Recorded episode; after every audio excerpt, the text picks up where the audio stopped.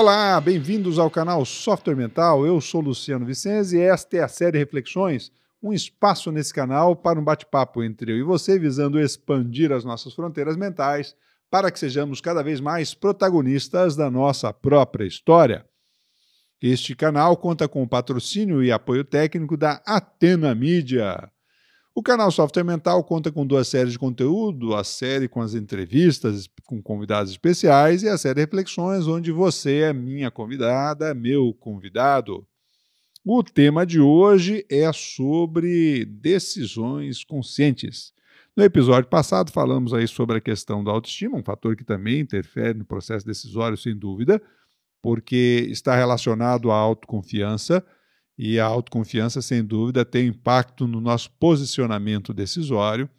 Falamos aí sobre alguns problemas do autoconceito que envolvem a autoestima, né? O autoconceito sendo a base da autoestima, como locus de controle, a falta ou excesso de autocompaixão e a falta de percepção sobre nossas contribuições individuais. Muito bem, nesse episódio nós vamos conversar sobre decisões é, conscientes, começando justamente entendendo um pouquinho mais como é que o cérebro funciona no processo decisório, considerando dois sistemas fundamentais do nosso cérebro. O primeiro deles é o sistema intuitivo emocional, rápido, imediato. E o segundo é o sistema consciente, racional, mais lento, mais ponderado e mais fracionado. É importante que a gente lembre que na nossa mente não consciente, nós temos todo um arcabouço de informações que diz respeito à nossa realidade, daquilo que a gente tocou, tangenciou, chegou perto, enfim, acessou de alguma maneira a partir dos nossos sentidos, seja quantos você considere, cinco, seis, não interessa. Fator fundamental é que é, na nossa mente não consciente nós temos todo um arcabouço de informação e que nos permite dar uma maior integralidade à vida e, dessa forma, aos conceitos que acessamos. Já o nosso sistema 2, o sistema consciente, mais racional, mais pensado, mais refletido, ele na verdade normalmente ele é parcial. Ele consegue captar um determinado número de informações e trabalhar com um determinado número de informações ao mesmo tempo, e que não podem ser muitas informações, senão a gente se perde. Então, o primeiro aspecto é a gente entender como é que funciona esse sistema do cérebro. E a primeira decisão, o primeiro insight, ou a primeira panorâmica que você tem sobre qualquer contexto, ele vem da sua mente não consciente.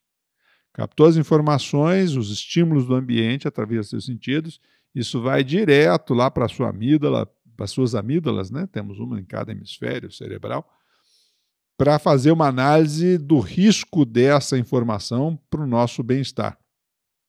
E a partir disso, já vai um viés para o nosso cérebro racional, para a nossa, nossa mente racional, vamos dizer assim, ou consciente, melhor dizendo, né?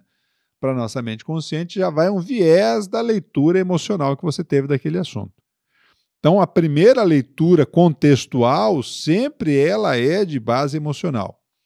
Se você quiser qualificar suas decisões, você tem que primeiro perceber e entender que isso acontece, para depois você começar a analisar os fatos e dados e ver se você vai seguir as tendências emocionais da sua percepção do contexto ou se você vai poder fazer uma análise melhor do que está acontecendo, como está acontecendo, e aí a partir daí você poder é, tomar suas decisões de uma forma mais acertada, né?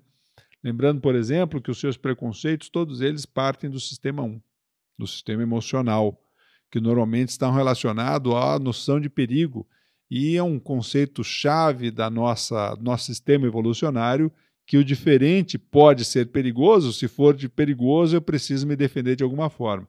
Preconceito então um mecanismo de defesa para tentar proteger as escolhas que eu fiz ou a qualidade das escolhas que a cultura, o grupo do qual eu, tô, eu faço parte, é, fez e que determina então o local onde me encontro hoje. Né?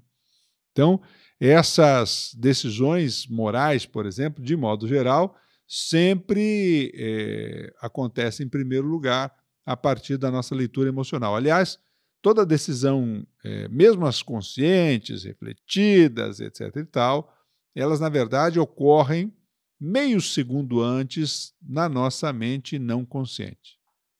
Então, a decisão que você está tomando agora de escutar esse podcast, ele foi tomar essa decisão foi tomada meio segundo antes pelos, pela sua mente não consciente.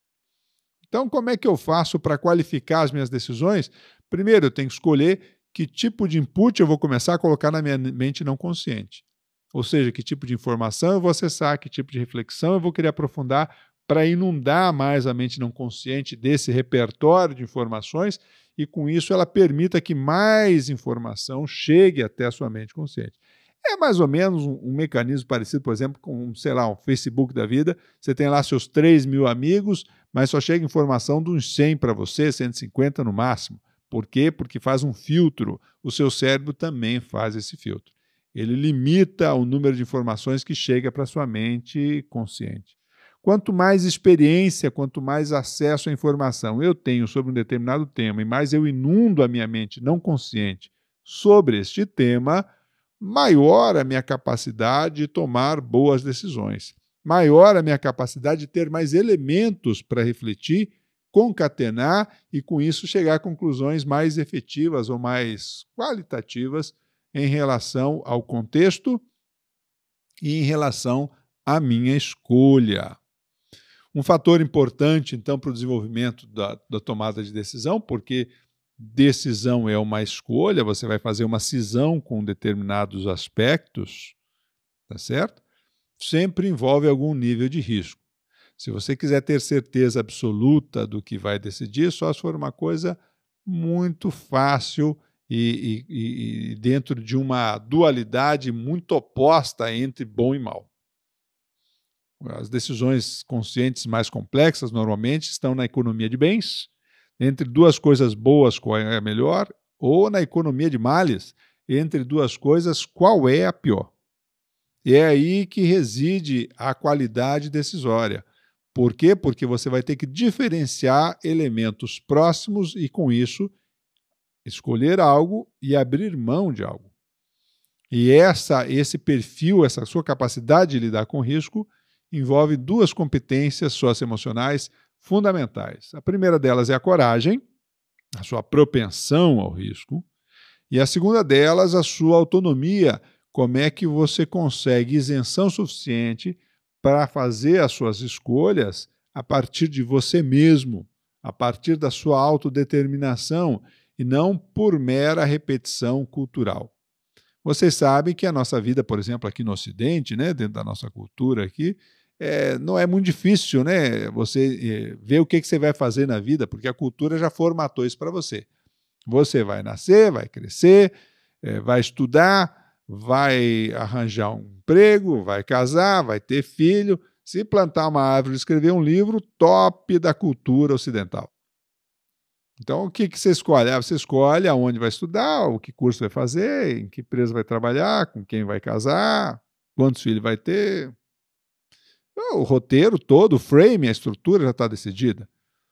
Essa é uma decisão cultural. Não é uma decisão do seu discernimento, da sua escolha, dos seus conceitos formados a partir do seu locus de controle interno. E este só consegue se desenvolver a partir do desenvolvimento da sua autonomia, autonormas. Eu preciso ter mais clareza daquilo que de fato importa para mim para eu poder começar a ter escolhas que me diferenciem como indivíduo e que permitam que eu resgate a minha individualidade, a minha originalidade. Do casamento entre essa minha capacidade de análise trazida pela autonomia e do minha propensão a risco, que é definida pela coragem, é que nós conseguimos estabelecer melhores condições para nossa tomada de decisão. Ok? É, daí a gente tira pelo menos quatro perspectivas diferentes né, da relação então entre coragem e autonomia, quatro perspectivas diferentes para a gente poder ponderar sobre o seu modelo pessoal de decisão.